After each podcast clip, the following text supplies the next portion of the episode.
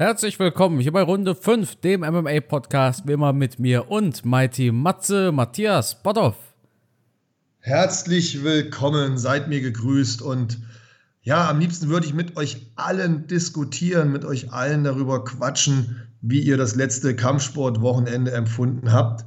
Es war einfach nur mega, so viel Kampfsport. Ich habe wirklich auch sehr, sehr viel geschaut. Ich bin, geschaut, ich bin gespannt, wie viel der Carsten geschaut hat. Und ähm, ja, ich weiß gar nicht, womit wir anfangen sollen. Also es war One Championship, es war We Love MMA, es war Canelo und es war natürlich UFC mit dem Comeback von Triple X, nee, Triple C, wie auch immer. Äh, boah, Carsten, hast du alles geguckt? Ja. Alles. Ich auch. Ich auch. Ich habe vielleicht nicht jeden Kampf bei den Prelims geguckt. Ich, ich, ja, das ist ja klar. Ich, ja, ich, ich oute mich. Ich habe, glaube ich, den Frauenkampf, den habe ich übersprungen. Ähm, war bei Prelims einer. Bei One Championship habe ich, glaube ich, auch nicht alle Kämpfe gesehen. Dafür war es einfach zu viel. Aber ich glaube, die wesentlichen Kämpfe, die wichtigen Sachen, die habe ich mir angeguckt und über die werden wir mit Sicherheit auch hier im Podcast sprechen. Also es war echt ein geiles Kampfsportwochenende. Und unabhängig davon, ob die Veranstaltung riesengroß war, wie bei Canelo, oder etwas kleiner, wie bei We Love MMA, ich habe überall richtig geile Kämpfe gesehen, tollen Sport. Und es hat wieder mal gezeigt, wie, ja, wie geil einfach Kampfsport ist, wie das einen fasziniert. Also bei We Love MMA habe ich Gänsehaut gehabt und da waren wir in einer kleinen Arena in Hannover, 3.000, 4.000 Zuschauer. Und genauso habe ich Gänsehaut gehabt bei Canelo, bei, bei 60, 70.000 Zuschauern, als der da reingelaufen ist mit dieser Rocky-Musik, den Lichtern, den ganzen Jungs mit den Sombreros da, also ein, ein Boxfest, was da abgefeuert wurde. Und dann hatte ich wieder Gänsehaut, als Triple C zurückgekommen ist. Hammer, oder? Ich, ich liebe es und es ist so schön, sich für diesen Sport, für andere Sportler zu begeistern. Ich finde es einfach nur richtig geil. Ja, hast du sehr schön gesagt, Matthias. Deshalb würde ich sagen, fangen wir auch ganz nach dem Datum an. Das heißt, das erste Event war Freitag auf Samstag. Deshalb würde ich sagen, besprechen wir das auch zuerst, oder? Ja, sehr gerne. Also, One Championship, ich bin ehrlich, ich habe auch nicht alle Kämpfe jetzt gesehen, vor allem nicht von One. Das war, das war ja auch echt viel. Es ging, glaube ich, sechs Stunden oder sieben Stunden insgesamt. Ja. Alles in einem war es ein tolles Event. Es war auch eine interessante Abwechslung. Zwischendrin gab es dann mal diese Grappling-Matches. Ich glaube, das war auch für viele so der Zeitpunkt, da haben sie dann so eine kleine Pinkelpause gemacht oder so. Da habe ich auch bisschen, gemacht. Waren Bin so, ich ganz ehrlich, habe ich ja, auch gemacht. Ja, klar, aber das ist auch so ein bisschen das Coole. Ich meine, hey, warum nicht? Es gibt bestimmt auch Leute, die sich nur diese Grappling-Matches reinziehen wollen. Was ich jetzt so ein bisschen schade fand bei One war tatsächlich, die hatten so einen richtig brutalen Knockout. Ich glaube, Stamp Fairtex war das und die US-amerikanische Crowd, ja, die Leute waren gehypt. Erstes, nicht erstes Event auf Amazon in den USA, aber das erste USA-Event, welches auf Amazon übertragen worden ist. Und das ist so ein brutaler Knockout. Die Leute sind heiß, die haben Blut geleckt. Und dann kommt ein Grappling-Match. Oh, das hat so ein bisschen, finde ich, die Geschwindigkeit rausgenommen. Mhm, mh. Aber nichtsdestotrotz sprechen wir über den ersten Fight, auf den wir geschaut haben. Und das war Roberto Soldic gegen Sebastian Kadestam. Ja, Soldic, ja. der in Düsseldorf trainiert, eines der besten Welterweights außerhalb der UFC. Und auch eine wirklich tolle erste Runde abgeliefert hat. Und dann kam dieses, dieser brutale Konter in der zweiten Runde. Ich glaube, innerhalb der ersten Minute der zweiten Runde kam der Konter, bam, Knockdown und dann, ich muss sagen, Herb hat auch relativ lange laufen lassen. Also er hat da auf jeden Fall noch eine Chance gegeben, dass äh, Soldic sich erholt. Aber Kadestam, der hat da einfach Blut geleckt, der hat, der hat dieses Finish gerochen und hat dann auch durchgezogen. Und das, obwohl er in der ersten Runde so krass vermöbelt wurde. Das ist beeindruckend auch, oder?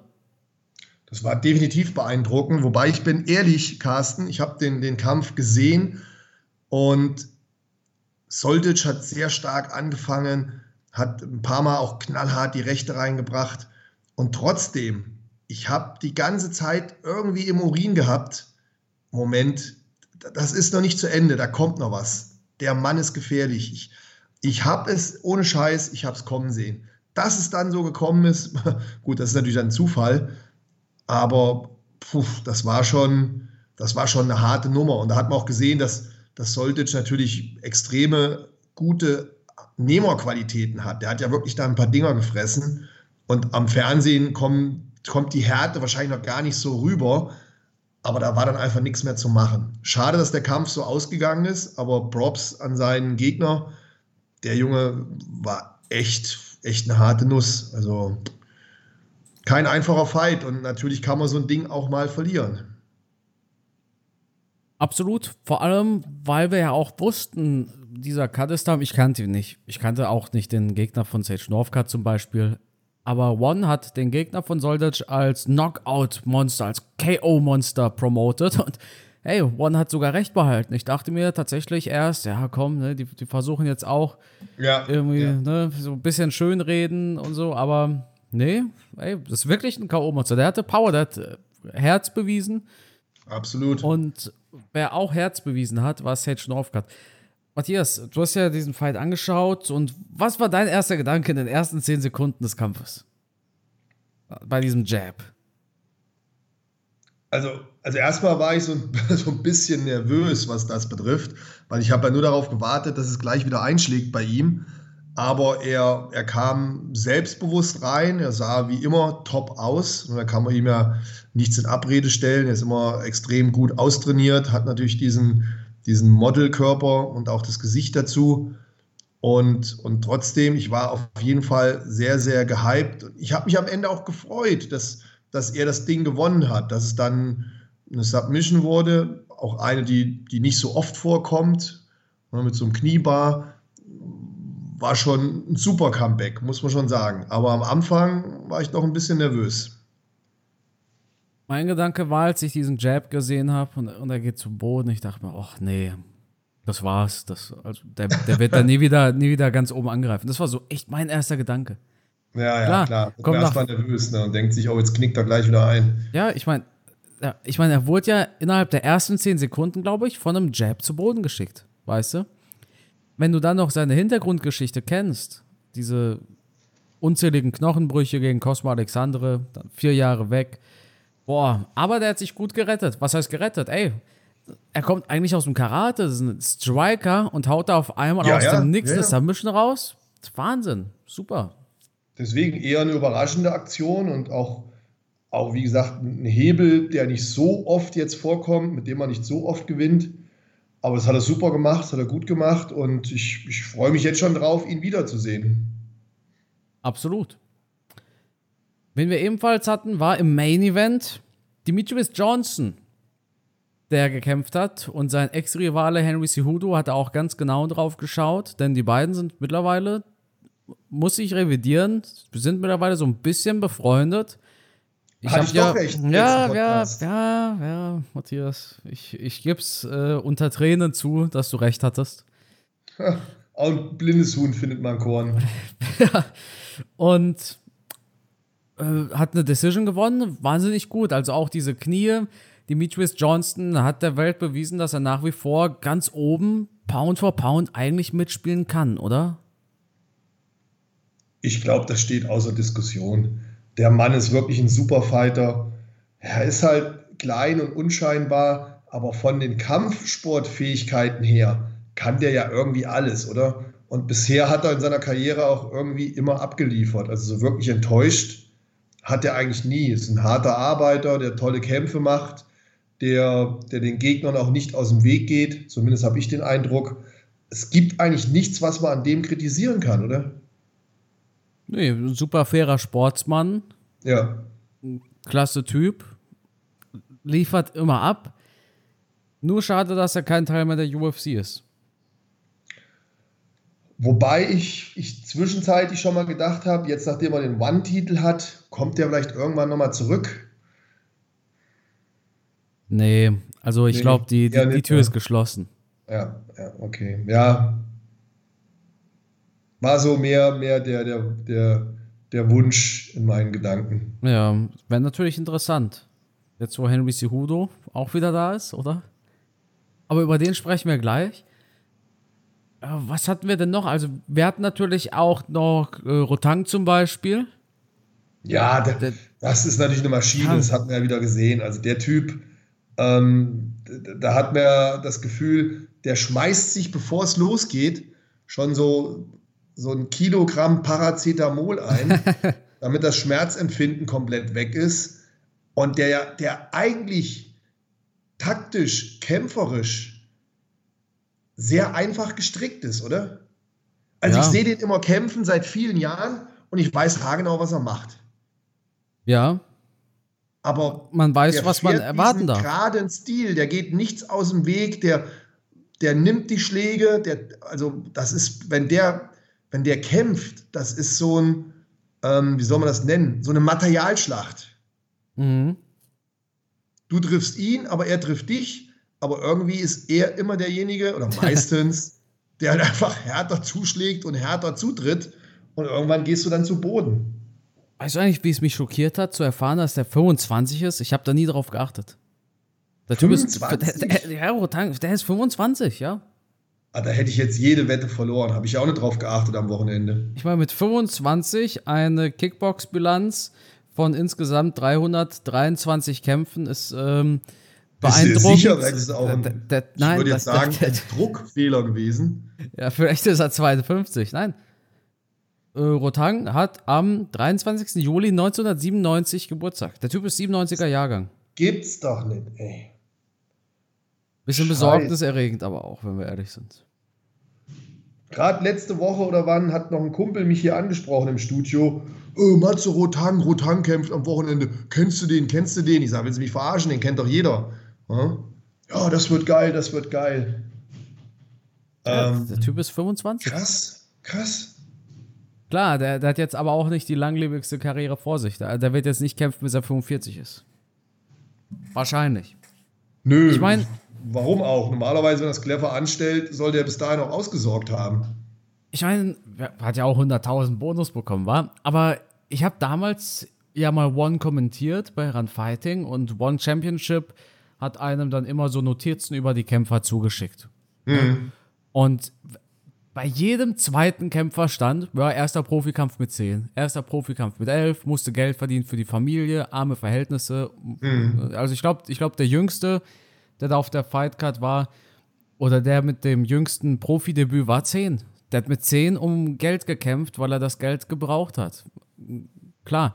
Und dann hast du halt am Ende einen 25-Jährigen, der irgendwie 300 Kämpfe schon hinter sich hat.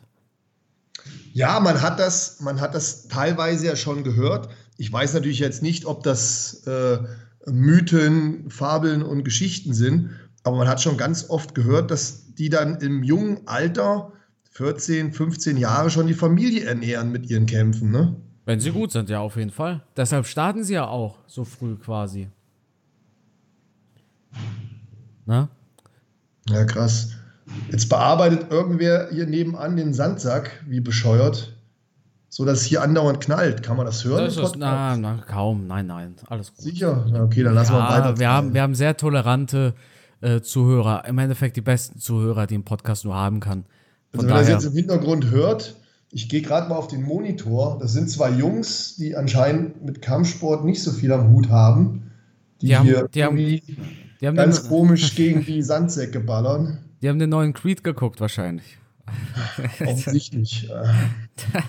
Na gut. Ich haben sie wenigstens Handschuhe an? Nee, haben sie nicht an. Ja, egal, dann. Vielleicht lernen die ja noch die Lektion.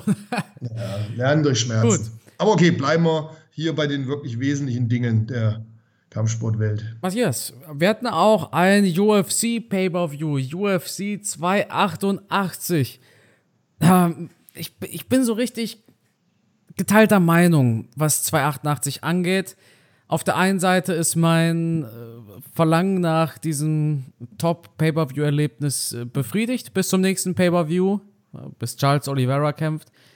Auf der anderen Seite, da war der Abend vorbei und ich dachte mir nur, scheiße, Mann, das war, das war jetzt eigentlich echt scheiße. Nicht die Kämpfe, sondern eher so, wie die Kämpfe ausgegangen sind, wenn wir ehrlich sind.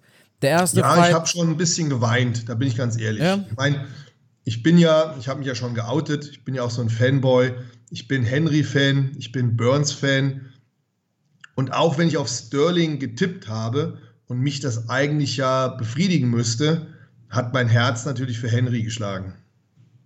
Ja, du bist schuld. Hättest du mal auf Cejudo getippt, dann wäre es anders gelaufen. Aber gut. Ja, hätte, hätte, Fahrradkette. Aber ich habe es ja absichtlich nicht gemacht, weil meistens, wenn ich dann auf meine Helden, auf die tippe, dann verlieren die ja. Ja. Deswegen denke ich mir, komm her, ne? schlägst dem Schicksal äh, ein Schnäppchen, trickst es äh, aus und setzt auf den anderen. Toll, Matthias. Leider nichts genutzt. Aber lass es mal vorne anfangen. Ja. Lass es mal vom Titelfight weggehen. Weil wir hatten ja ganz am Anfang schon einen Fight aus der Crazy-Familie. Wow, ja, ein Crazy hat ein Spektakel für jeden. Ja, ja. Das war eine traurige Nummer. Der, der brauchte Geld, der hat einfach Geld gebraucht. Oder? Nein, es, liegt also, mir oder fern, es liegt mir fern, einen UFC-Fighter zu kritisieren. Das, das ist ja alles auf einer liebevollen Basis, was wir hier machen. Und ich habe natürlich großen Respekt vor jedem, der in den Käfig geht. Aber wenn man dann so auf dem Boden rumkrabbelt und seinen Gegner dazu auffordert, jetzt doch einen BJJ-Kampf mit mir zu machen, die Zeiten sind halt durch. Das funktioniert halt nicht mehr 2023. Das müsste eigentlich jeder wissen. Ja, das äh, macht einen dann schon ein bisschen hm, brummelig. Aber, aber hast du nicht das Gefühl, dass da auch diese Weiterentwicklung gefehlt hat? Ich meine, wie lange war er weg? Und, Absolut. Und, und er ist ja, Natürlich. er ist immer noch nur der Grappler. Er ist auch nach Jahren nur der Grappler. Klar, er ist ein Gracie. Und die Gracies sind jetzt nicht gerade für ihre Knockouts bekannt oder so. Aber dieser Sport hat sich weiterentwickelt. Aber ich habe das Gefühl, diese Gracie-Dynastie, natürlich, ja. Na- Natürlich ist das deren, deren, deren Blut. Ja, Grappling, das, das ist einfach in deren Genen drin. Aber wenn sich der Sport weiterentwickelt und du bist ein junger Gracie, der im Jahr 2023 in der UFC kämpft, dann kannst du halt nicht so kämpfen wie dein ähm, Opa oder, nee, das, ist- das ist nicht sein Opa, sondern wie sein Onkel oder so, der bei UFC 1 gekämpft hat.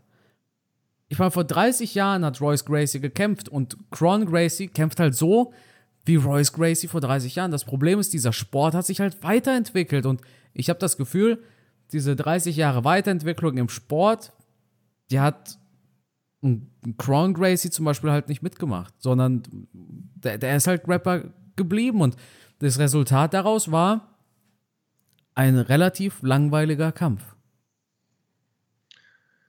Ja, ich, es ist, ich fand es halt ein bisschen schade. Man hat sich schon ein bisschen fremdgeschämt irgendwie. Ne? Was war eigentlich Findest der? Ja, Fremdscham jetzt nicht, weil im Endeffekt dachte man sich, ja gut, das ist halt ein Gracie. Aber es war jetzt nicht. Ich meine, der Pay-Per-View war für viele Mainstream-Fans sowieso schwach besetzt. Ne? Und viele dachten sich so, ja, komm, soll ich mir das reinziehen oder nicht? Und die, die noch nicht wussten, ob sie sich den Abend reinziehen oder nicht, haben dann abgeschaltet. Wenn die sagen, boah, der erste Fight, der ist jetzt so langweilig. Nee, ey, komm, ich gehe pennen, ich guck morgen die Highlights oder so. Ja, die Angst hatte ich ja auch. Ich hatte mich ja gerade die Woche noch mit meiner Mutter darüber unterhalten und ihr, ihr erklärt, wer Connor ist. Ja. Und ich habe mir dann vorgestellt, jetzt schaltet die Mutti am Wochenende zum ersten Mal ein und dann sieht sie ihn crazy, wie er den Boden wischt. Ja. Mit dem Hintern. Was Ja, war, war schon. Ich, ich versuche Ja. gerade zu überlegen, was war denn der nächste Fight auf der, auf der Main Card? Das war dieser super starke Russe, der überraschenderweise echte Probleme hatte mit diesem Ah. Lopez, der zum ersten Mal, glaube ich, in der UFC gekämpft hatte. Ja, Das war ein geiler Fight. Ey, war- der hat dann wieder für alles entschädigt. das war ein geiler Fight und vor allem eine riesige Überraschung.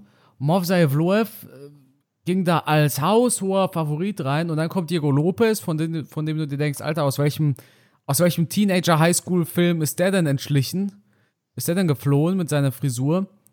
Und keiner hat Ja, Lopez ernst genommen und, und dann Nein, genau, ja. saugefährlich der Typ auf einmal. Und du denkst ja, hey, what the fuck, was, was geht denn jetzt gerade ab? Verliert äh, Evloev hier gerade wirklich seine Null oder was ist los? Und der Typ hat super gefightet. Also, Ja. der war ja noch in der, in der Dana White Contender Serie. Da sind die wohl auf den aufmerksam geworden oder aufmerksam schon vorher. Aber da war der bei kleineren Organisationen. Dann war er beim Dana White. Aber das ist ja schon, schon Jahre her, wo der da in dieser Contender Serie war. Und da hat er es dann nicht gebracht, in Anführungsstrichen, und man hat den wieder aussortiert. Ich weiß gar nicht, wie die jetzt auf den gekommen sind, dass die den auf einmal aus dem Hut gezaubert haben, oder? Und dann liefert der noch so ein Ding ab. Der hat ja richtig geil gekämpft. Weißt du eigentlich, dass er der, ich glaube, BJJ-Coach von UFC-Championess Alexa Grasso ist? Nein, wusste ich natürlich nicht. Ich wusste gar nichts von dem Typen. Mhm.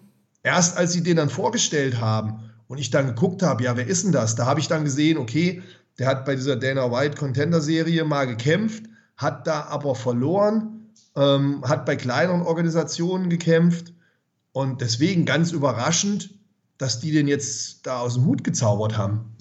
Weil er ja eigentlich kein UFC-Fighter ist oder war. Ja, der hatte fünf Tage Zeit. Kannst du dir das vorstellen? Fünf Tage? Ja, unglaublich. Wobei der, der wird wahrscheinlich im Training gewesen sein. Vielleicht hätte er bei irgendeiner anderen Organisation einen Kampf gehabt. Und da muss man mal sagen, er hat am Ende natürlich auch nichts zu verlieren gehabt, weil er war ja nicht mal ein UFC-Fighter. Also, ne, da gehe ich rein und mache halt. Da muss man auch ein bisschen ne, sagen, Chapeau für seinen Gegner, der den Kampf angenommen hat, gegen einen zu kämpfen, der nicht mal in der UFC ist und sich natürlich auch kurzfristig auf so einen Gegner einstellen musste. Ich meine, die Motivation fällt erstmal in den Keller, dann kriegst du noch irgendeinen so No-Name-Typen, wo du denkst, boah, ob ich den jetzt besiege oder in äh, Las Vegas geht ein Flipper kaputt. Und dann fängst du an zu kämpfen und der Typ gibt noch richtig Vollgas, als wärst du hier in einem Rocky-Film. Also für beide Kämpfer eine echte Herausforderung gewesen. Und ich sehe da immer das größere Problem eigentlich für den Star. Also in dem, in dem Falle für Evloev, der, der, der, der, der Star eigentlich ist, der Ungeschlagene, der Superfighter, wo man dann sagt, komm, der putzt den jetzt mal locker hier aus dem Käfig raus und muss sich dann so eine Schlacht liefern, die er hätte auch verlieren können. Es ist im Endeffekt High Risk, Low Reward. Ja, genau. Genau, sehr schön wie, gesagt. Wie, wie O'Malley gegen Piotr Jan damals, für Piotr Jan die Situation war. Ja. Ja. Dann hatten wir Jessica Andrasch gegen ihre Gegnerin und wir hatten es immer wieder, dass manche Fighter vielleicht einfach zu oft kämpfen. Ich habe aber auch nicht gedacht, dass Andrasch so mies K.O. geht. Auch hier muss ich sagen, ich habe die Chinesin hier im, im, im Vorfeld gesehen in irgendwelchen Videos. Ich weiß es nicht mehr genau, welche Videos. Aber da habe ich mir schon gedacht, boah, die hat, die hat nochmal einen Schritt nach vorne gemacht. Da hat die mir richtig gut gefallen in den Videos. Also ich, ich habe da schon ein bisschen, wo der Kampf losging, schon ein bisschen Sorge gehabt, weil die echt auch Power hat, zulangen konnte und Jessica Andrasch halt mit ihrer Art und Weise auf der Außenbahn schnell nach vorne gehen, auch manchmal dazu neigt, in so gerade Schläge reinzulaufen und sich abfangen zu lassen. Und wenn du jemanden hast, der dann so hart schlagen kann wie die Chinesin, und die hat sich offensichtlich in ihren letzten Kämpfen weiterentwickelt, dann kann es natürlich passieren, dass du da mal in so ein Ding reinläufst. Und wenn es dann auf den Punkt trifft, ja, dann ist es vorbei. Ich hätte jetzt nicht auf die Chinesin gewettet, aber als ich die im Vorfeld, wie gesagt, gesehen habe, dachte ich mir, ach guck mal, so schlecht ist die gar nicht, die gefällt mir ganz gut. Jetzt sollte eigentlich so ein Titelfight vielleicht gegen Weili Zhang anstehen in China. Das wäre natürlich eine riesen Story, auch für die UFC, auch für den asiatischen Markt der UFC. Und die hat Wumms. Also die hat, die hat Power, die hat Technik. Das wäre echt ein geiler Fight eigentlich. Ja, die hat sich wirklich gemacht, aber ist die jetzt schon, ich meine, die hatte ja davor ihre Kämpfe verloren. Ja gut, jetzt ist er auf Platz 1 gerankt, oder? Boah, das müsste ich mal nachschauen. Ich habe mir die Rankings noch nicht angeschaut. Ich ich müsste jetzt auch mich zur Seite wenden. Nee, nee, die Nummer 3, sie ist die Nummer 3. Hinter drei. Carla Espasa und Rose. Ja, gegen die Espasa hat sie ja verloren, was mich eigentlich überrascht, aber. Ja. Gut, Matthias. Warten wir mal ab. Ja, wir müssen ein bisschen plaudern. Wir, wir, wir lassen ja jetzt nicht dieses Geknalle im Hintergrund zu laut werden. Ach so, ja, die, ich ja, weiß gar nicht, was sie da machen. Ich die, die, die haben halt Creed geguckt. Ähm, dann würde ich sagen, springen wir zum Co-Main-Event. Und Matthias, weißt du, was ich mir dachte? Auf der einen Seite dachte ich mir, scheiße. schade und, und äh, traurig, aber auf der anderen Seite dachte ich mir, ey, wir haben genau das angekündigt im Podcast. Oder? Ja, aber dass jetzt Gilbert Burns, weißt du eigentlich konkret, was er jetzt für eine Verletzung hat? Nee, der hat ein MRT heute, glaube ich. Sollte anstehen. Ich weiß aber noch nicht, wie lange er ausfällt oder, oder, oder was auch immer. Aber es war zu erwarten. Ich habe das einfach von dir übernommen. Ich habe dein Wissen aufgesaugt quasi und äh, habe mir gedacht, ja, das, der wird zu oft gekämpft haben. Das, er, er wird ja, da nicht ich, fit reingehen. Ich hasse es, wenn ich recht habe, manchmal. Ja. Wie hast du denn ja, den Fight erlebt? Ich habe mitgelitten. Ich habe mitgelitten, weil ich hätte natürlich gerne einen Fight gesehen, wo, wo Gilbert Burns auf Augenhöhe ist und vor allem auch sein, sein, sein Bodenkampf mit einsetzen kann. Nachdem ich dann aber gesehen habe, da stimmt irgendwas nicht, habe ich irgendwie mitgelitten, weil pff, ja, man hat halt klar gesehen, er ist verletzt, er hat nur noch mit seiner Rechten geschlagen. Er hat dann ein, zwei Mal versucht, in den Takedown zu gehen, aber da hast du halt sofort gemerkt, er kann den linken Arm nicht benutzen einarmig einen Takedown machen gegen so jemand Guten wie Belal ist unmöglich. Dann hat er das abgebrochen, hat dann weiter versucht, mit einer Hand zu kämpfen. Ähm, ja, es war, es war dann für mich, nachdem ich gesehen habe, dass Burns verletzt ist, ein sehr langweiliger Kampf. Es ist aber nicht die Schuld von Belal Muhammad. Nein, weißt, was ich meine? Nein, natürlich nicht.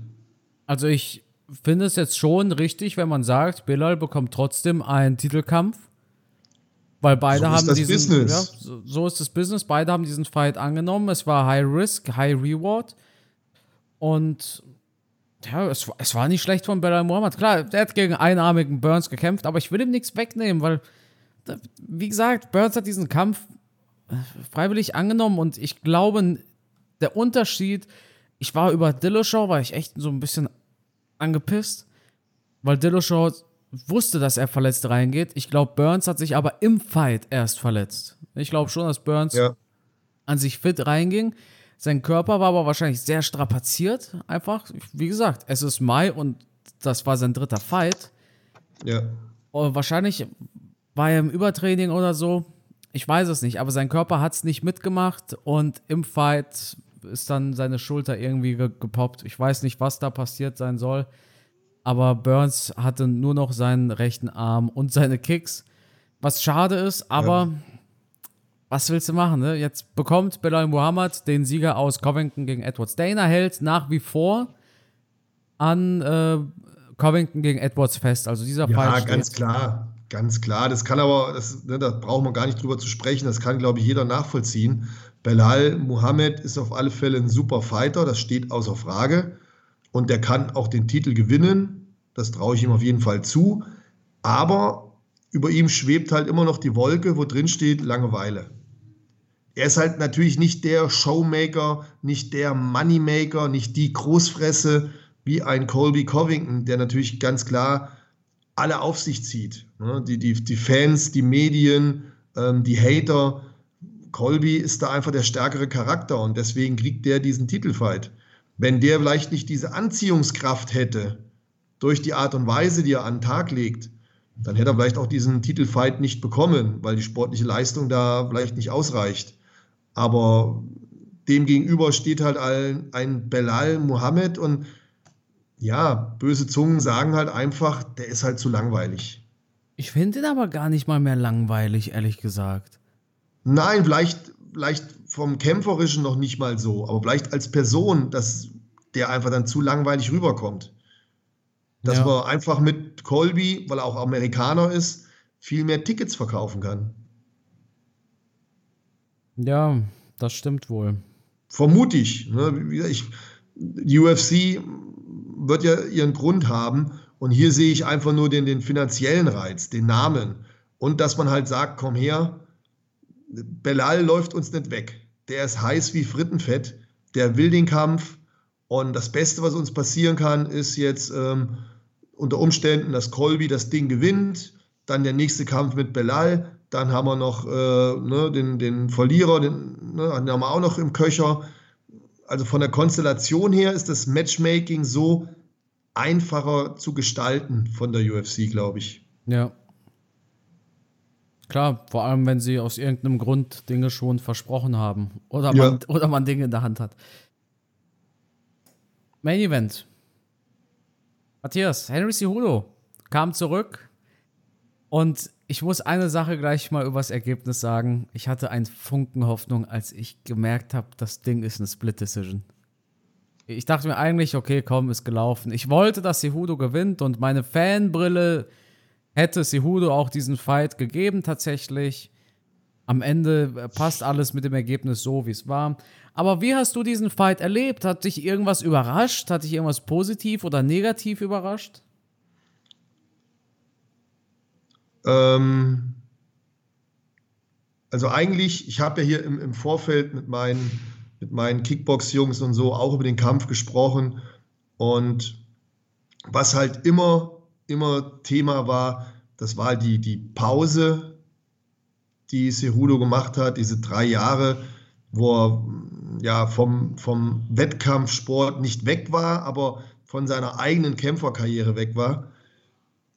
Das war das erste Problem. Das zweite Problem, was ich gesehen habe, war die körperliche Dominanz von Sterling. Also der sah schon extrem kräftig aus, war brutal durchtrainiert. Das heißt, ich gehe auch davon aus, der sieht nicht nur so aus, der hat auch diese Power. Und zu guter Letzt ähm, hat ja, hat Sterling natürlich auch einfach einen super Fight gemacht. Das muss man ihm auch lassen.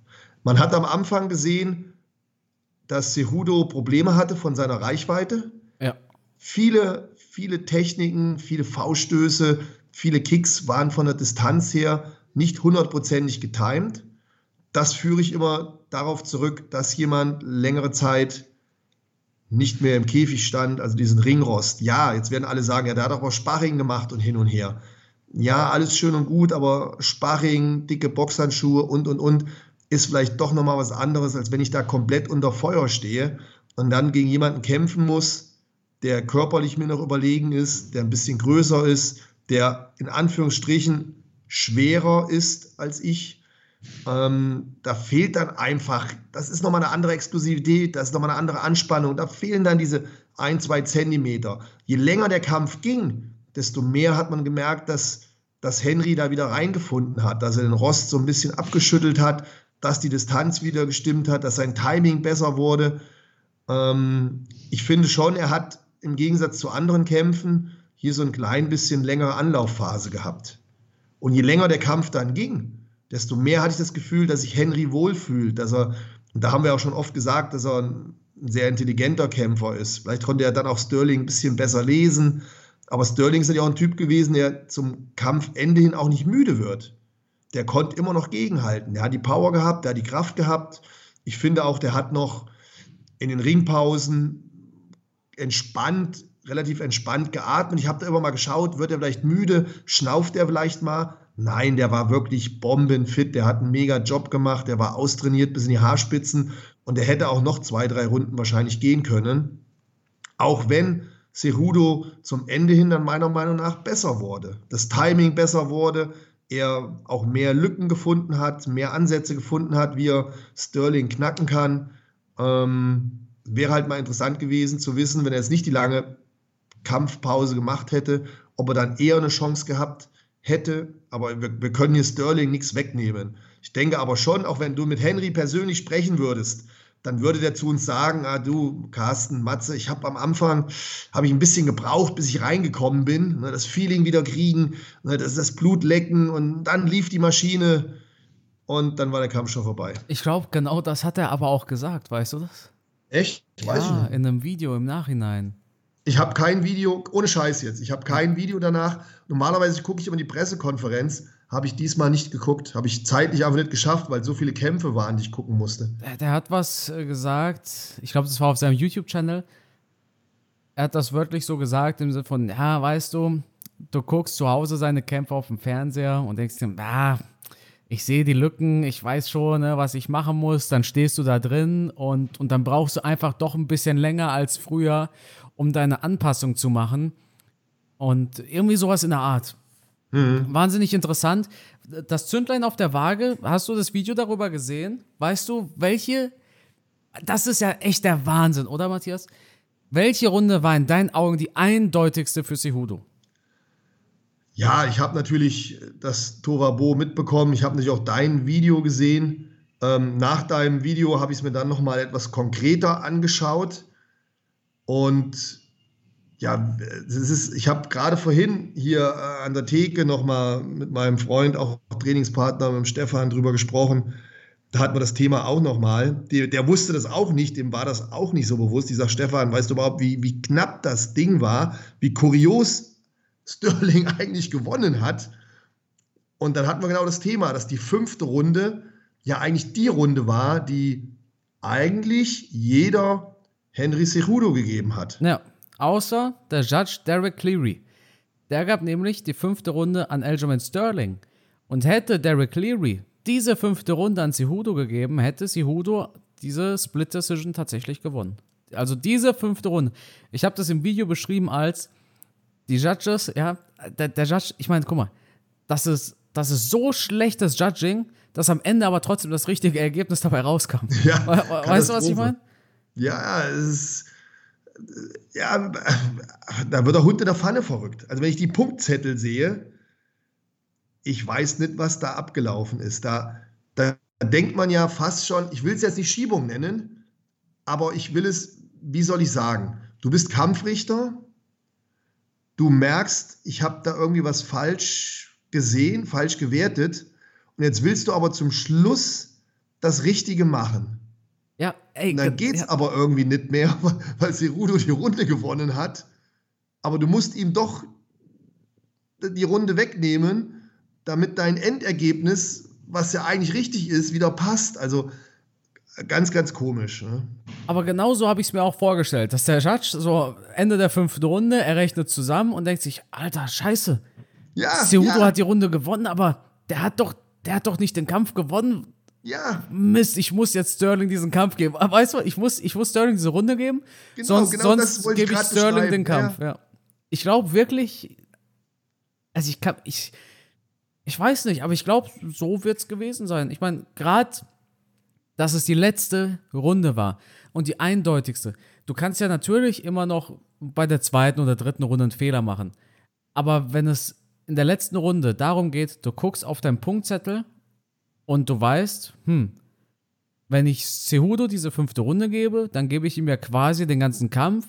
Ja. Aber hat er wirklich den Kampf gewonnen? Nee, ich glaube, Sterling war schon besser. Deshalb gebe ich Sterling mal die fünfte. Obwohl Sterling ja gar nicht mal die fünfte Runde gewonnen hat. Ja, genau. Ja. Ich glaube, die Denkweise hat auch der Kampfrichter gemacht.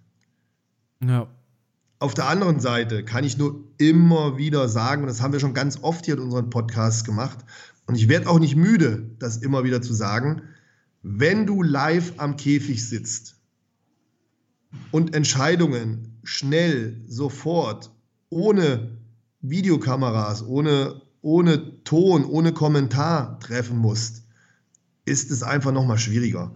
Ich habe jetzt am Wochenende ja auch bei Wheel of MMA wieder am Käfig gesessen und ich freue mich schon drauf, wenn wir gemeinsam bei der nächsten Veranstaltung in Frankfurt dann zusammen am Käfig sitzen. Aber ich brauche dir da nichts zu erzählen, Carsten. Wie oft haben wir schon am Käfig gesessen, haben den Kampf gesehen und haben uns dann angeguckt und gedacht, ja, scheiße, wem geben wir jetzt die Runde? Oder wem geben wir jetzt den Kampf?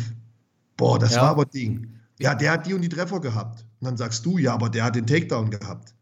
Und dann, und dann merken wir ja beide, wie wir unsicher sind und diskutieren, bis wir dann einem von beiden die Runde geben. Aber der Kampfrichter, der da draußen sitzt, der kann mit keinem diskutieren. Der kann auch nicht lange drüber nachdenken. Der muss in wenigen Sekunden seine Entscheidung treffen und einem von beiden die Runde geben. Und wenn der das vielleicht später auf Video sich nochmal anschauen würde, oder können die sich die Zeitlupe anschauen? Haben die noch die Zeit, eine Zeitlupe zu sehen? Nee. Wahrscheinlich müssen sie vorher ihre Punktzettel ja, abgeben. Ich meine, schau mal, das, wie schnell, wie schnell nach der letzten Runde das Urteil verkündet wird. Ja. Also, wir kritisieren die Kampfrichter oft, vielleicht auch zu Recht. aber am Ende des Tages ist es halt auch verdammt schwer. Wenn du live da sitzt, die Action siehst, die Schläge hin und her gehen, da passieren halt auch Fehler.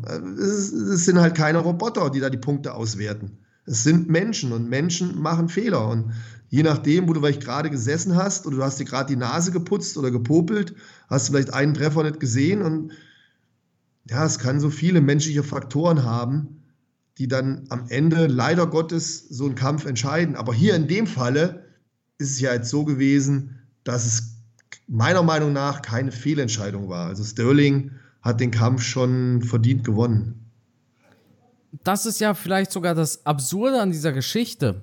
Mhm. Also ich, ich finde es gar nicht mal, wie soll ich sagen, ich, ich finde es komischer, dass überhaupt ein Sieg für Sehudo so, so greifbar war. Weißt du, was ich meine? Also, dass, dass man wirklich sagt, ey, hätte der Judge die letzte Runde richtig verteilt, hätte Sehudo gewonnen, dann denke ich mir, hä, was, was, haben, was haben die denn dann davor gesehen? Weil insgesamt fand ich Sterling halt schon besser, ja, jetzt mal die Fanbrille abgesetzt. Das hätte doch eigentlich gar nicht mal so knapp sein dürfen von den Scorecards her, oder doch? Weißt naja, du? Naja, ich, ich, ich habe ich habe ja mitgewertet irgendwie, habe dann bei jeder Runde gedacht, ah, wem gibst du die? Und manche Runden war ich schon auch am Überlegen, ah, ja, das hat Henry gemacht, das hat, ah, ach komm her, ich gebe es lieber Sterling. Aber hm, könnte man auch Henry geben. Also ja. So hundertprozentig sicher war ich mir da auch nicht. Am Ende des Kampfes habe ich natürlich auch im Kopf meine Entscheidung getroffen, habe gesagt, ah, war knappes Ding. Ne? aber ich würde Sterling geben. Ja. ja. Aber ich hätte jetzt auch nicht geboot, wenn Cerudo das Ding gewonnen hat, weil da waren auch viele gute Treffer, viele gute Aktionen. Ähm, ja, absolut. Ich habe ich hab gehofft, ich habe wirklich so gehofft, als es eine Split Decision war, ich habe so gehofft, dass es ein End New wird. Klar, ich meine, hey, selbst wenn es ein Fehlurteil wäre, ja, wenn es für den Fighter ist, der einer meiner Lieblingskämpfer ist, dann, dann, dann finde ich Fehlurteile doch wieder okay. weißt du? Weißt ja, ja ist, ist ja oft so. Das ist ja. ja oft so. Diese Fanbrille, die hat man natürlich. Naja, das klar. ist auch schön so. Wir sind ja Fans im Endeffekt, weißt du. Wir, wir, wir müssen nicht irgendwie neutral sein, sondern wir sind Fans und auch wir können Lieblingsfighter haben, wir können Fighter haben, die wir einfach nicht mögen. Und Jetzt ist natürlich die große Frage, wie geht's weiter für Sihudo? Der will jetzt gegen Dwaleschwili kämpfen. Der will natürlich sofort den nächsten Titelkampf. Das heißt, er will jetzt nicht irgendwie hier gegen die Nummer 15 kämpfen. Sihudo ist offiziell die Nummer 3. Platz 1 ist, meine ich, Dwaleschwili. Platz 2 ist Sean O'Malley. Der nächste Gegner für Sterling. Ja, da müssen wir gleich auch noch drüber sprechen, weil das war ja auch eine krasse Aktion, ja, oder? Das, das war interessant. Und Platz 3 ist Sihudo. Deshalb ist in meinen Augen diese Timeline im UFC Bantamweight ganz klar. O'Malley gegen Sterling steht an, das ist fix.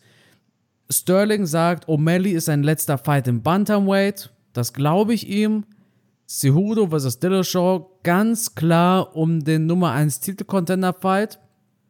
Cejudo gegen Dillashaw? Äh, was lache ich? Was, ja, ja, ja.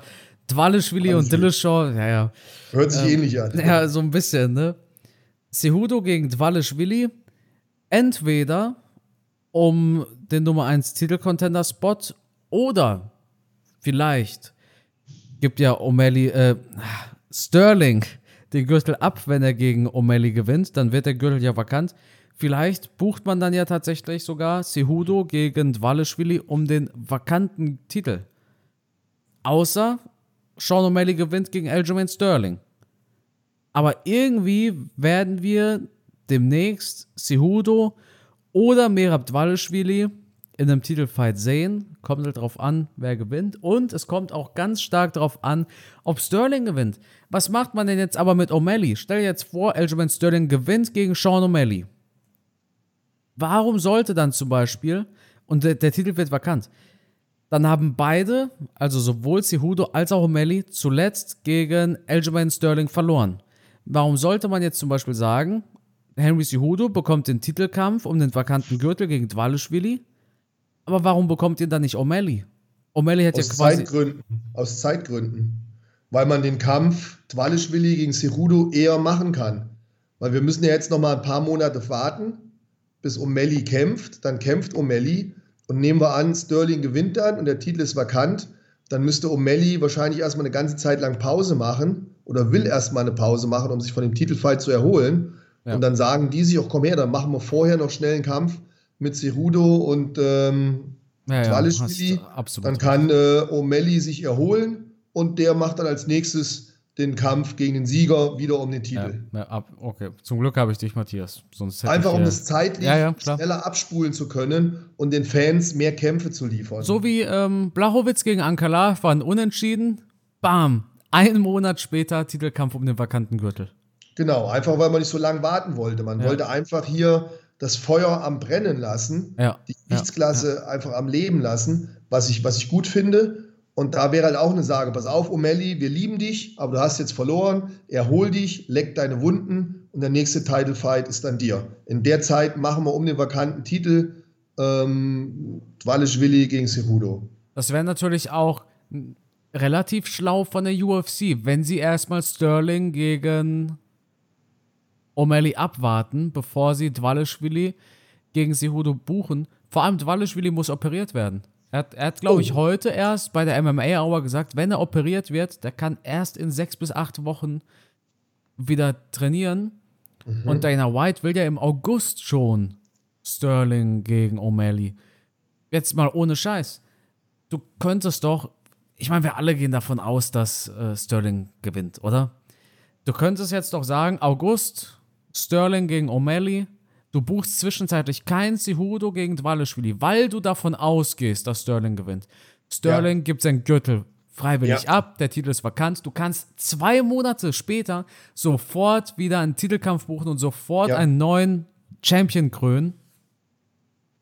Ich wäre mir aber nicht so sicher. Dwaleschwili ist echt ein, Monster, Ausdauermonster, Wrestling-Monster, ist kein Easy Fight für Cejudo. Aber Nein, ein, auf keinen Fall, auf keinen Fall. Ein wichtiger Fight, aber also Cejudo wenn er Dvalishvili besiegt, dann äh, Hut ab. Auf alle Fälle ein super Kämpfer, der, der jeden in der Klasse schlagen kann, Dvalishvili, bin ich mir ganz sicher. Der natürlich auch extrem gepusht wurde über die Zeit. Eine super Konstellation, wenn du mit dem amtierten Champion wie, wie Sterling die ganze Zeit trainieren kannst. Das pusht dich natürlich gegenseitig. Das bringt dich auf einen anderen Level, wenn du so einen Trainingspartner hast. Wenn das dann privat, persönlich noch funktioniert, natürlich nochmal eine extremere Hausnummer. Hat auch damals Usman ganz viel gebracht, als er mit Burns trainiert hat. Mhm. Die haben sich da in der Zeit auch sehr stark gepusht. Also es macht mhm. schon eine Menge aus. Und ähm, Respekt an, an, an Henry Cejudo, der Typ hat echt Eier. Dann gleich wieder so einen starken Fighter zu nehmen und nicht zu sagen, ich warte ab auf O'Malley gegen, gegen Sterling und dann pick ich mir einen von den beiden wieder. Nee, er nimmt Walischwili und das finde ich stark. Also super, dass er das machen will. Bleibt auf alle Fälle spannend in der, in der Klasse. Ja, Matthias, dann würde ich sagen. Nur, was, was sagst oh. du zu der Aktion? Ach was so, das Face-Off? Ja. Naja, Dana White hat es bereut, aber ich fand's geil. Klar, Hype. Ich fand's auch geil. Es Hype ist ja nicht so da, typisch ja. in der UFC, dass man dem Champion dieses Momentum so wegnimmt. Ne? Mittlerweile aber wieder mehr. Ja. Und, und ähm, Sterling hat das ja auch so ein bisschen herausgefordert. Und äh, klar, also mittlerweile, ich glaube, ich glaube, einmal hatten wir Joanna, die in den Käfig reinkam. Wir hatten natürlich Volkanowski und Mahachev in so einem Käfig Face-Off. Jetzt hatten wir O'Malley und Sterling, Dana White geht ja, doch wieder ein bisschen. Damals auch mal, wir hatten damals auch mal, Entschuldigung, dass ich unterbreche. Ich weiß, welcher Fight kommt. Ja, genau, genau. Ich hab's. Brock reinkam, ich hab's gewusst, ja. ja. Und dann kam der Fight aber nie. Leider. Äh, ja, die, die UFC macht gerne wieder solche Promo. Vielleicht jetzt doch eher weniger, weil Dana White gesagt hat, war keine geile Idee. Man muss natürlich Warum auch. fand er das selber nicht so geil? Ich denke mal, weil er Sterling die Show gestohlen hat. Das Problem war natürlich, guck mal, du hattest bei Makachev gegen Volkanovski. Herr Volkanovski, echt ein respektvoller Typ. Ne? Also der hat da jetzt niemandem die, die Show gestohlen, er war ganz höflich. Äh, die haben sich die Hand geschüttelt, äh, als wären das Freunde gewesen, die sich hier äh, nächste Woche Samstag zum Schachspielen verabreden. Aber dann hast du einen Sean O'Malley, der zieht sich da aus, der pöbelt Sterling noch so richtig an. Volkanovski hat Makachev damals nicht die Show gestohlen, aber O'Malley hat hier ganz klar Aljamain Sterling die Show gestohlen. Und ich denke deshalb, also eigentlich, wenn wir ehrlich sind, ja, Dana ist ein Promoter. Ja, also der Typ, dem ist es eigentlich Wurst, ob er jetzt die Gefühle von Aljamain Sterling verletzt hat oder nicht. Dem geht es darum, kann ich die Leute für O'Malley gegen Sterling hypen? Ey, und mit so einer Aktion kann er das. Also ich, klar, es gibt Pro und Contra für diese Art Show am Ende des Kampfes.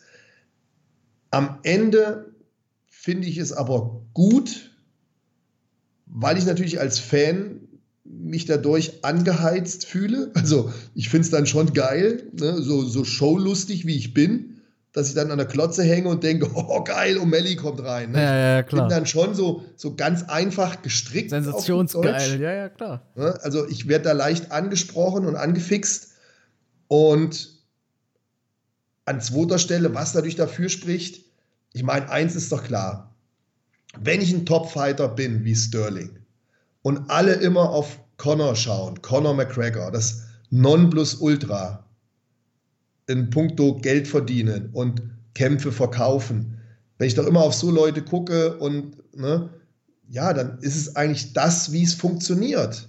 Ich muss die Rakete zünden, damit das Ding erstmal in die Luft kommt und so eine Promo zieht. Und wenn beide die große Kohle machen wollen, ja, mein Gott, dann, dann, dann macht das doch. Dann macht das doch da im Käfig, weil das ist der Moment, wo du halt die Leute schon dazu bringen kannst. Und man, man wird jetzt, wir, wir fiebern, ich fieber jetzt schon auf den Kampf hin. Ich finde es ja. ein geiles Ding. Ich bin jetzt schon angefixt.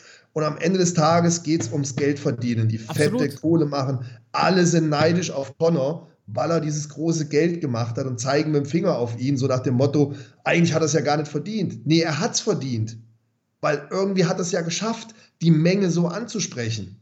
Ob man ihn jetzt mag oder nicht, aber er spricht die Mengen an. Er ist ein riesen Businessmann. Er hat allen gezeigt, dass man mit MMA eine Schweinekohle verdienen kann.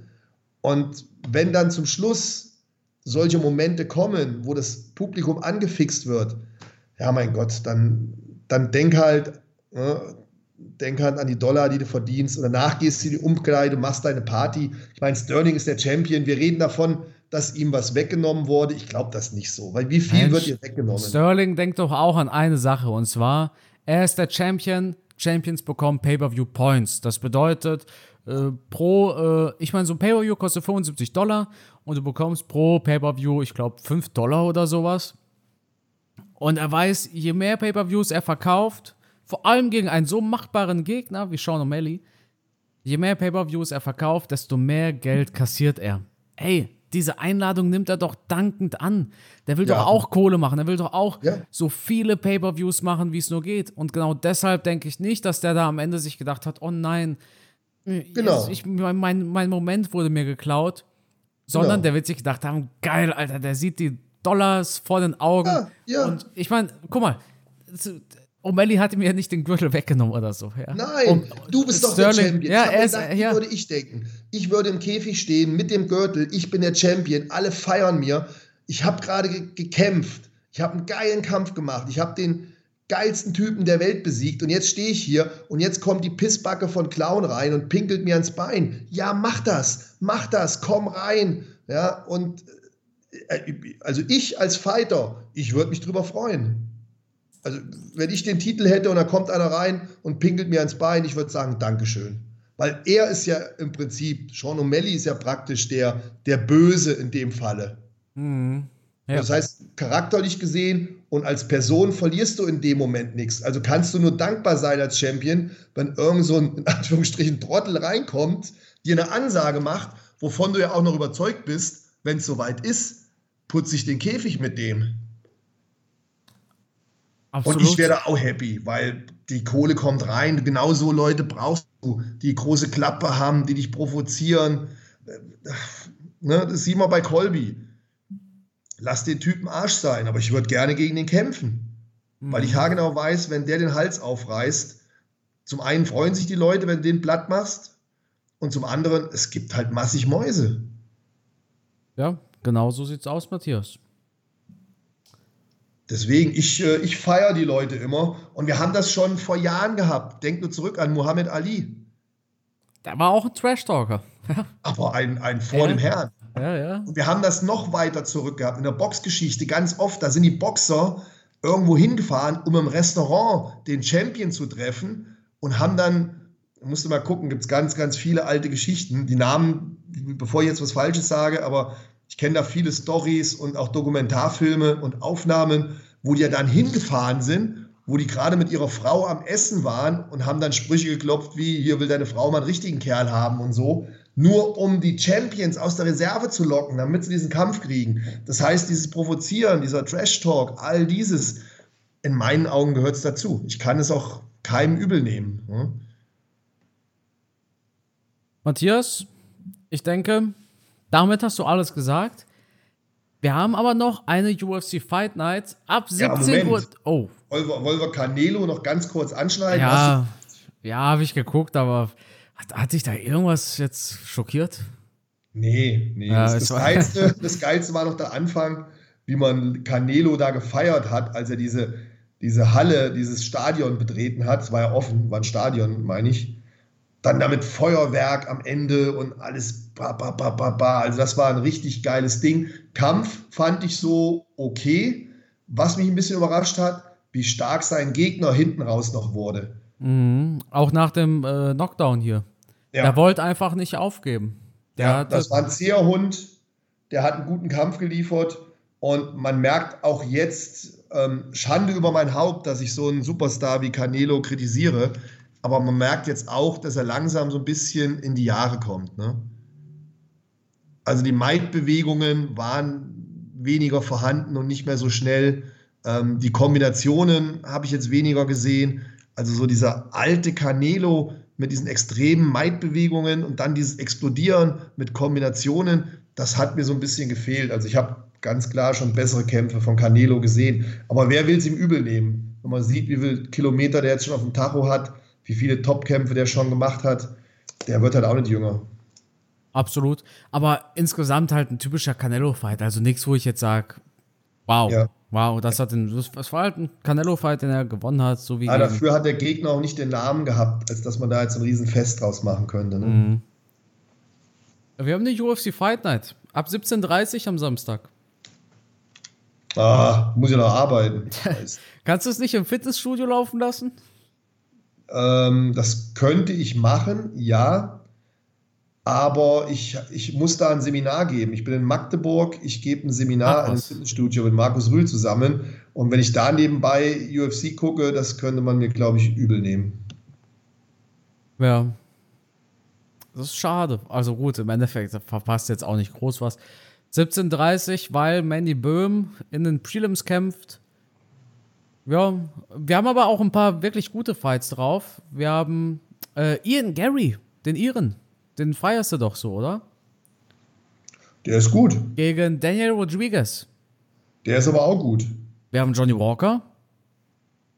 Immer interessant. Johnny Walker eigentlich und genauso wie sein Gegner Anthony Smith ist eigentlich auch jemand, den ich immer gerne sehe. Absolut. Und Main Event, ich weiß gar nicht, warum man Walker nicht das Main Event gibt. Ich wollte, Entschuldigung, aber ich wollte genau das, wollte ich gerade sagen. Für mich ist das Co-Main-Event viel interessanter als das Main-Event, ja. weil dieser Jailton Almeida, den habe ich gar nicht so auf dem Schirm. Ja. Doch, doch, ist schon, ähm, äh, schon ein Biest, hat auch mit äh, Alex Pereira zusammen trainiert. Ja, ja, der Typ, der Typ ist schon ein Vieh. Also das, das war, so war das abwertend jetzt nicht gemeint, aber keiner, wo ich jetzt ständig dran denke. Nee, nee, aber der hat auch ordentliches Grappling drauf. Da dürfte spannend werden im UFC Heavyweight, weil der. Es wird, genau, es wird generell interessant, den zu sehen, weil es halt nochmal ein Typ ist, der. Ähm, neuen Stil reinbringt auch einfach in das Schwergewicht. Genau, genau ja. Das ist kein Ringer, ja. das, ist, ne, das ist ein Grappler. Ja, genau. Und da haben wir halt Schwächen bei, bei den Leuten, die da im Käfig stehen. Da wissen wir noch nicht, Wie sieht's, okay, bei Cyril Gahn wissen wir es. Ja, bei Pavlovic wissen wir es nicht. Aber wenn da so ein, so ein starker BJJ-Kämpfer reinkommt, wie damals ein, ein Fabricio Verdum zum Beispiel, oder der, der Große hier, Minotauro, Dings da, Bums da. Noguera. Noguera, ja. Die sind halt auch am Boden extrem gefährlich gewesen. Wenn du die nicht komplett ausnockst, mit denen an den Boden zu gehen, kann man da mal schnell verlieren. Und das wäre halt hier bei Almeida auch interessant. Wie gut ist dem sein Bodenkampf, sein BJJ wirklich? Und ähm, kann der gefährlich werden? Ja.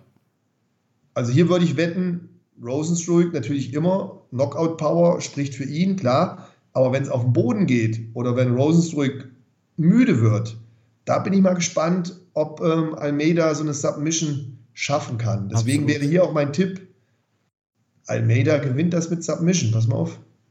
Bei einem 5-Runden-Fight, ich meine, da wird die Ausdauer, das wird keine 5 Runden gehen. Oder es werden sehr zähe 5 Runden. Matthias, ja. Ich wünsche dir viel Spaß am Wochenende bei deinem Seminar. Da geht es um Bodybuilding, ne? Seid ihr in einem Fitnessstudio wahrscheinlich, oder? Ja, ja, ja, ja. Der Klassiker. Bisschen Unterhaltungsprogramm. Der eine oder andere kennt das ja mit Markus Rühl und mir. Wir machen so ein bisschen die Dumm- und Doof-Nummer. Ähm, dick, dick, und doof, oder?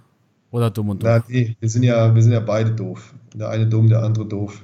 Ach so. Nein, Spaß okay. beiseite. Unsere Seminare sind ja viel Unterhaltungsprogramm wir vermitteln ja eigentlich relativ wenig Wissen.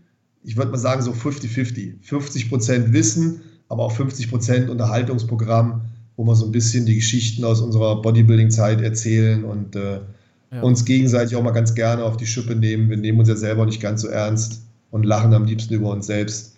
Also es ist so ein, so ein unterhaltsamer Body-Talk. Aber kein, so. keine äh, Veganerin eingeladen, oder? Ich habe gesehen, Markus Rühl hat da ein Video gemacht mit so einer Veganerin. Hast du es gesehen?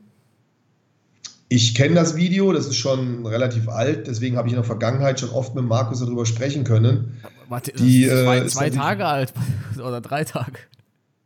Ja, aber das ist schon vor viel längerer Zeit aufgenommen worden. Ach so, ja, ja das, das kann gut sein, ja, ja. Aber das ist, glaube ich, jetzt erst hochgeladen worden, weil ich habe schon vor längerer Zeit mit Markus darüber gesprochen, weil der hatte mir erzählt, dass das sehr zusammengeschnitten wurde weil die hat noch ganz andere Sachen rausgehauen. Und da wäre der Markus ihr fast an die Gurgel gegangen, weil sie hat dann irgendwann gesagt, Markus, seine Tochter wäre eine Mörderin, weil die halt Fleisch isst. Und da war der Markus dann irgendwann mit, äh, ja, mit dem Spaß am Ende. Hat er gesagt, pass mal auf, du kannst mich beleidigen, du kannst mir ans Bein pinkeln, aber meine Tochter als Mörderin zu bezeichnen, da ist jetzt Ende der Fahnenstange. Da wird es jetzt gleich unangenehm für dich. Ähm, das ist aber, glaube ich, zusammengeschnitten worden. Kann ich dir aber nächste Woche nochmal konkret sagen. Ich bin jetzt am Wochenende mit Markus unterwegs. Der wird ja jetzt das fertige Produkt gesehen haben. Ähm, aber so wie ich das in Erinnerung habe, ist es ziemlich stark geschnitten und die wirklich schlimmen Sachen sind eigentlich ausgeschnitten worden. Aber äh, also seine Aktie ist schon gestiegen. Dem, also wenn du dir mal die Kommentare anguckst, klar, die Leute sind auch genervt von so einem extrem veganen Aktivismus. Aber, ja, was der ähm, Markus gut gemacht hat, er ist halt immer respektvoll mit ihr umgegangen. Mhm. Er hat sie nie beleidigt und hat auch immer zu ihr gesagt, was du machst, ist vollkommen in Ordnung. Mhm. Und das ist immer eine Sache, wo ich als Bodybuilder auch drauf geachtet habe. Ich habe äh, hab nie jemanden beleidigt oder abgewertet, weil er vielleicht dick ist oder dünn ist oder kein Bodybuilding macht. Aus meiner Richtung oder aus Markus seiner Richtung, wir haben nie irgendwie gegen andere Menschen geschossen, weil die vielleicht körperlich nicht so fit sind. Aber auf uns Bodybuilder, da wird ganz gerne mit dem Finger drauf gezeigt und irgendwelche Sprüche gemacht. Ne? So, ah, alles nur aufgeblasen, der Steroid-Junkie oder der ist blöd oder der kriegt keinen mehr hoch. Kleine und, Eier, kleine Eier. Ja, kleine Eier. das ja, das mit den kleinen Eiern, das stimmt ja jetzt wiederum. Das ist ja richtig. Echt? Stimmt das? Das stimmt, ja. Ach so, Wahnsinn. Ja, Bodybuilder haben kleine Eier. Da gibt es eine geile Geschichte zu. Wenn ihr da noch Bock drauf habt, erzähle ich euch die. okay, okay. Es bleibt jugendfrei, oder? Ähm, ja, schieß, ja, also wenn ihr unter 18 seid, müsst ihr jetzt abschalten. Schieß los. Also, also es ist tatsächlich so, dass wenn Steroide verwendet werden, die Hoden atrophieren, die werden kleiner. Die haben ja auch nicht mehr so viel zu tun. Wenn von außen Testosteron kommt, kriegen die halt das Signal, ihr seid arbeitslos, geht nach Hause und dann schrumpfen die zusammen. Das stimmt tatsächlich. Und dann habe ich damals, bevor ich so richtig im Bodybuilding drin war, ich war noch Kampfsportler, habe ich eine, eine Athletin kennengelernt, die Bodybuilding, Fitnesssport, sowas gemacht hat. Und dann tolle Frau, toll aussehen, super, ne, sexy und richtig gut. Und dann fing die an und sagt, ja, hier, du siehst doch gut aus und so und ähm, willst du nicht Bodybuilding machen? Du musst natürlich was nehmen. Und habe ich zu der gesagt, ach nee, äh, das möchte ich nicht wegen den Nebenwirkungen und hin und her. Und wenn wir dann die, die Eier wegschrumpeln, habe ich keinen Bock drauf. Da hat sie mich nur angeguckt und deswegen, ich werde den Spruch nie vergessen. Da hat sie zu mir gesagt, was willst du denn mit deinen Eiern? Die musst du doch nicht mit reinstecken. ja. Ich habe ich saublöd geguckt in meinem jugendlichen Leichtsinn. Ja. Habe mir gedacht, ja stimmt, ist natürlich was dran, die muss ich nicht mit reinstecken. Der Rest schrumpelt ja nicht zusammen. Es sind wirklich halt nur die Hoden. Ähm, aber die sind tatsächlich ein bisschen kleiner. Aber ich werde diesen Spruch nie vergessen. Was willst du denn mit deinen Eiern? Die, die musst du doch nicht mit reinstecken. Ja, witzig. Ja, ah, ja, ja aber jetzt mal, jetzt, mal, jetzt mal rein aus Interesse. Ja. Wenn man dann äh, keine Medikamente mehr nimmt, dann wachsen die auch wieder, oder? Werden die wieder größer, ja. Ja, das Umgekehrte ist nämlich bei meinem Hund der Fall. Der bekam von mir jetzt kein Testosteron, sondern er bekam sein äh, Testosteron äh, abgekapselt es gibt so eine Art Kastrationschip und da mhm. produziert der Körper auch kein Testosteron mehr. Also, was heißt auch? Nee, er produziert dann und äh, dem sind die Eier auch geschrumpft. Jetzt ist der Chip endlich abgelaufen. Das bedeutet, sie wachsen auch wieder. die, ja, die sind bei ihm auch wirklich auf Erbsengröße und jetzt wachsen die Eier wieder. Ähm, zum Glück. Ja, Kastration ist scheiße. Aber gut, ja. Matthias, dann ähm, äh, war das eine interessante Lehrstunde nochmal zum Schluss? Ja, zum Abschluss unter dem Thema unnötiges Wissen, was kein Mensch braucht. Aber es ist tatsächlich so, Bodybuilder haben weniger in der Hose. Das bezieht sich aber nicht auf das Glied, sondern auf die Hoden. Ja, damit, ja. Die schrumpeln tatsächlich das, das, zusammen. Das musstest du nochmal klarstellen zum Schluss. ja, ist halt immer wieder Thema. Ja. ja. Gut, Matthias. Ist auch, ist auch schon in der Vergangenheit mal bei den Seminaren vorgekommen, dass dann der eine oder andere dann mal so gefragt hat, provokativ. Aber es ist dann auch nie jemand bereit gewesen, mir mal eine Nacht mit seiner Freundin oder Frau zu schenken. Da hatten sie dann doch ein bisschen Angst, dass es ein doch noch funktioniert. Ja, Wahnsinn.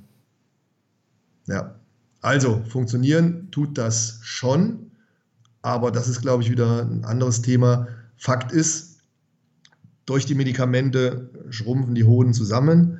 Fakt ist, das kommt im Normalfall auch wieder zurück. Die erholen sich im Normalfall wieder.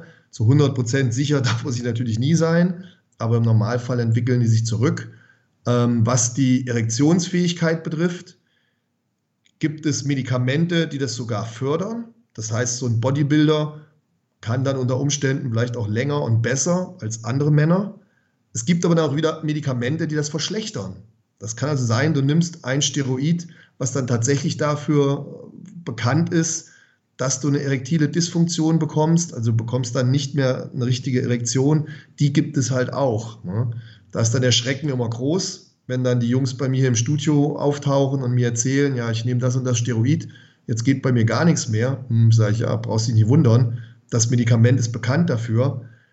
Also da gibt es viele Sachen, die man berücksichtigen muss, an die man denken muss und ähm, am Ende des Tages kann es halt auch immer bedeuten, dass du dich deiner Zeugungsfähigkeit entwaffnest.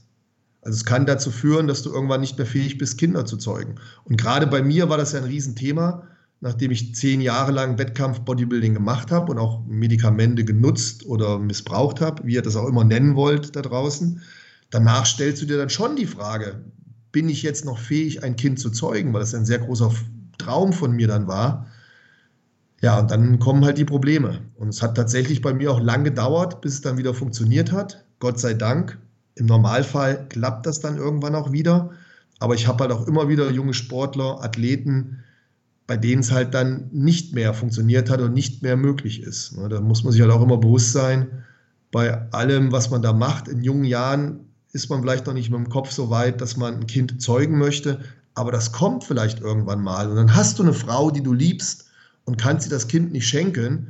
Das sollte man halt immer berücksichtigen, wenn es um das Thema Medikamente und Nebenwirkungen geht. Deswegen geht da nicht zu leichtsinnig mit um und nehmt das nicht auf die leichte Schulter, auch wenn ich gerade da meine Witze drüber gemacht habe. Ja, ich denke, man sollte sich einfach fragen, ob es das wirklich wert ist. Denn im Endeffekt, selbst wenn es heißt, hey, 90 Prozent äh, können noch Kinder kriegen, setzen es ab und haben keine Probleme. Vollkommen richtig. Es, es gibt immer noch diese 10 Prozent. Richtig. Und man, richtig. man denkt halt immer, ah, mich kann es ja eh nicht treffen. Hör mich ja eh nicht. Ich, äh, ist ja immer so. Ja, ja. Aber es gibt diese 10 Prozent. Weißt du, was ich meine? Es gibt immer diese, ne, die 10 Prozent, die es halt nicht schaffen oder nicht große Eier kriegen oder was auch immer. Ähm, aber gut.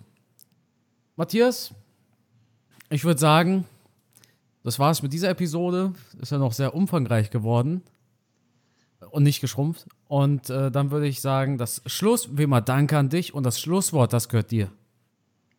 Ja, vielen Dank für euch, für eure Geduld, für eure Zeit, fürs Zuhören. Ich hoffe, wie immer, dass wir euch gut unterhalten haben, dass es nicht zu so langweilig war, auch zum Schluss nicht. Schreibt uns gerne. Ähm, wie, wie nennt man das bei Spotify? Liked uns, ähm, gibt bewertet. uns Sternchen, bewertet uns und natürlich hoffentlich positiv. Bleibt uns gesonnen. Und ja, auch an dich, Carsten. Herzlichen Dank, dass wir heute Abend so einen tollen Talk machen konnten. Ich freue mich schon wieder auf nächste Woche. Oh, und ja. ich bin mir sicher, auch nächste Woche fällt uns irgendwas Spannendes ein. Und wenn uns nichts einfallen sollte, erzähle ich halt irgendeine dusselige Geschichte wieder. Also in diesem Sinne, ich freue mich auf nächste Woche. Bis dahin. Ciao.